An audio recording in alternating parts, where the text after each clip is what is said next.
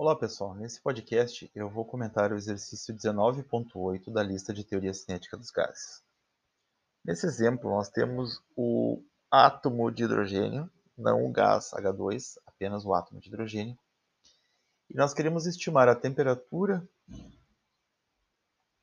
de um gás composto de apenas átomos de hidrogênio, caso eles estejam se movendo a uma velocidade média quadrática de 3 vezes 10 na 8 metros por segundo. Essa velocidade é a velocidade da luz. Então, nós vamos calcular classicamente, tem erros aí, mas a gente vai calcular classicamente, qual seria a estimativa de temperatura se a velocidade média quadrática do gás hidrogênio fosse 3 vezes 10 na 8 metros por segundo.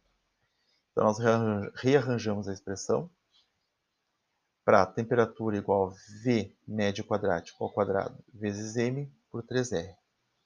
Substituo o valor de velocidade, 3 vezes 10 na 8 metros por segundo, elevo ao quadrado. Multiplico pela massa do hidrogênio, que é 1,0079 vezes 10 a menos 3 kg por mol, e divido por 3 vezes 8,314 joule por Kelvin por mol. O valor numérico dessa conta é 3,64 vezes 10 elevado na 12. Mol no menos 1 com mol no menos 1, numerador e denominador se cancelam. Ficamos apenas com quilograma, metro ao quadrado por segundo ao quadrado, dividido por joule, dividido por Kelvin. Joule a gente já sabe, é Newton vezes metro.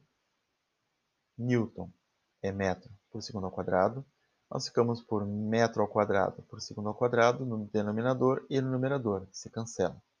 Temos também um quilograma no numerador e outro no denominador, se cancela. Ficamos com 1 sobre Kelvin na menos 1, que é a mesma coisa que Kelvin. Então, o gás hidrogênio, se ele se movesse a uma velocidade média quadrática igual à da luz, teria uma temperatura da ordem de 3,64 vezes 10 elevado na 12 Kelvin. Isso encerra esse exercício.